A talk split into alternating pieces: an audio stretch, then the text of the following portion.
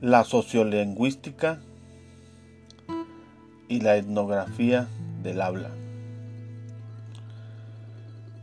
James concibe la sociolingüística como un área de investigación ubicada entre la lingüística por un lado y la antropología y sociología por otro, siendo la etnografía del habla seria uno de sus enfoques particulares.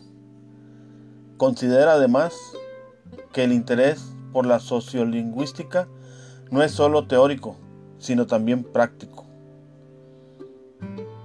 Para Heinz,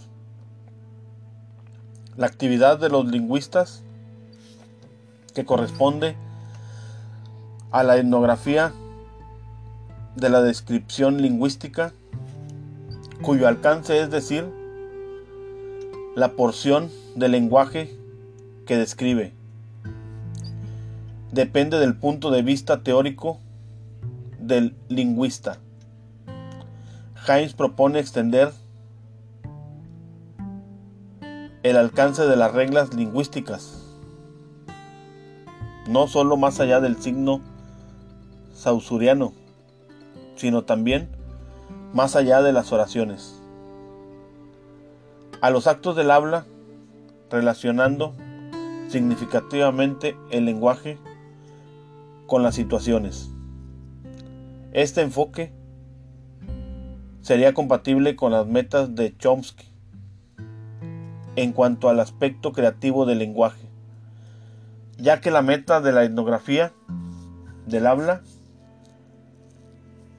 es completar el descubrimiento de la esfera de la creatividad gobernada por las reglas y caracterizar las habilidades de las personas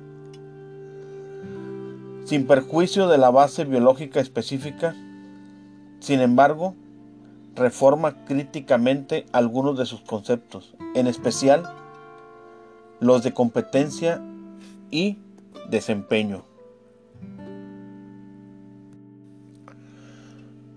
Para Heinz, un enfoque adecuado debe distinguir e investigar cuatro aspectos de la competencia.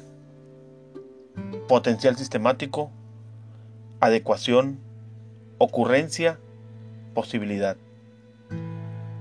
Debe reconocerse no solo el conocimiento, sino también la habilidad de instrumentarlo con respecto a cada una de estas dimensiones, como un componente de la competencia en el habla. Hay prioridades de actuación esenciales al rol social del habla que van más allá del conocimiento y habilidad referidos a personas particulares.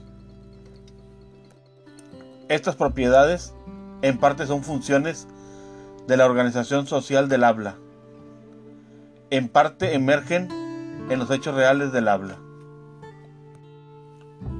Romaine conceptúa la competencia comunicativa establecida por Himes como saber qué decir en cada momento.